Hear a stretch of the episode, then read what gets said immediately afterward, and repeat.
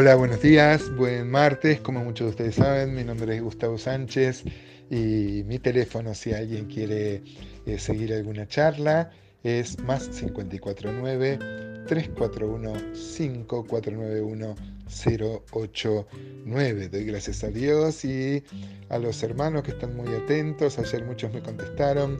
Eh, yo tuve un lapsus ahí y no recordaba a Simeón y a Leví como los que seguían en el orden de nacimiento a la primogenitura de Rubén.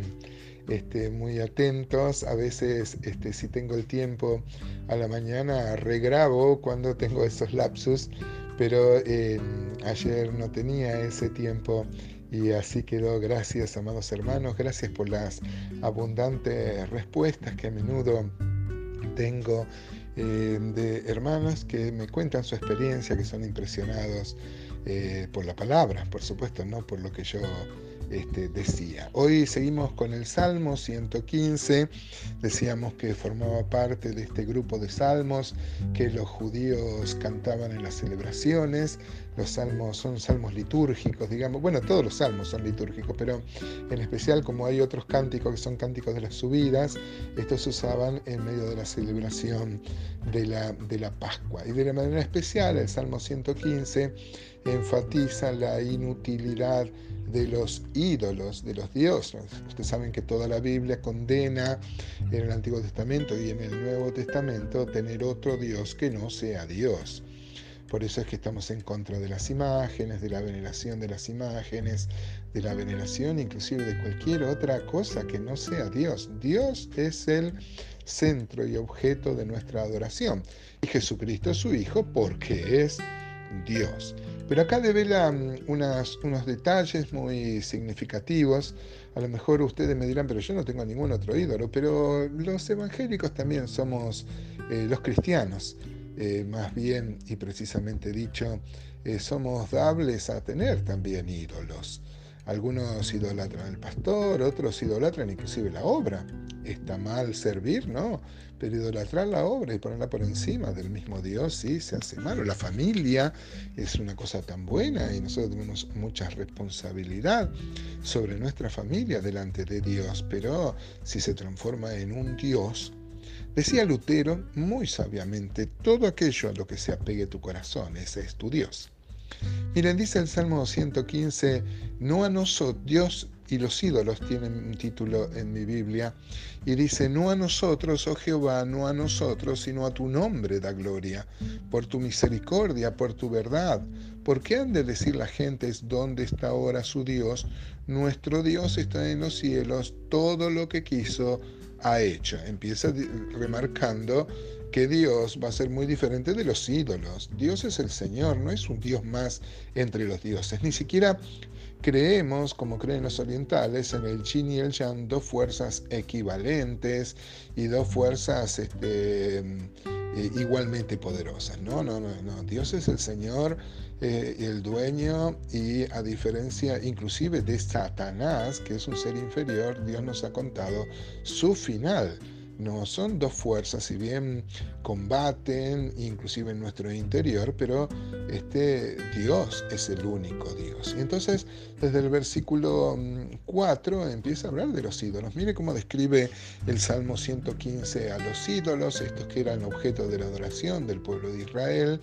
Eh, los ídolos de ellos son plata y oro, obra de manos de hombres, tienen boca, mas no hablan, tienen ojos, mas no ven, orejas tienen, mas no oyen, tienen narices, mas no huelen, manos tienen, mas no palpan, tienen pies, mas no andan, ni hablan con su garganta. Miren qué interesante, ¿no? Hay una antigua leyenda, una tradición, no sé, entre los semitas, en especial entre los árabes, que dice que mm, Abraham era, eh, eh, trabajaba haciendo esculturas allá en Ur de los caldeos, haciendo esculturas. Esto no lo dice la Biblia, es una tradición. Y un día este, entraron sus, amos, sus patrones, y encontraron que este, las estatuas habían caído. Y él le dijo que lo, él acusó a una de las estatuas. Y los mismos, los mismos dueños le dicen cómo la estatua se va a mover y va a tirar a las otras. Y dicen que eso lo hacía Abraham para mostrarle la, eh, la inutilidad de creer que una estatua de yeso, de cerámica, de barro, de madera pueda este, accionar. Tiene ojos, claro, tiene boca, tiene oídos, mas no oye ni ve ni habla. Así son los ídolos, hermanos. Y estos eran los ídolos del pueblo, de los pueblos que rodeaban a Israel, pero muchas veces Israel fue seducido y muchos reyes eh, dieron culto, inclusive con los cultos tremendos, como de sacrificar a sus hijos al fuego o enterrarlos en los cimientos de alguna construcción en honor a esos dioses. Pero no solo describe a estas estatuas como totalmente inútiles, teniendo boca no hablan, teniendo este, nariz no huelen, ni manos ni palpan, este, pero fíjese lo que dice este, el versículo 8, 115, 8, dice, semejantes a ellos son los que los hacen y cualquiera que confía en ellos. No solo, hermanos, los ídolos, sino los que lo adoran y los que lo hacen se transforman en, como los ídolos, en personas que tienen boca y no hablan, tienen, este, se transforman en los ídolos, ¿no?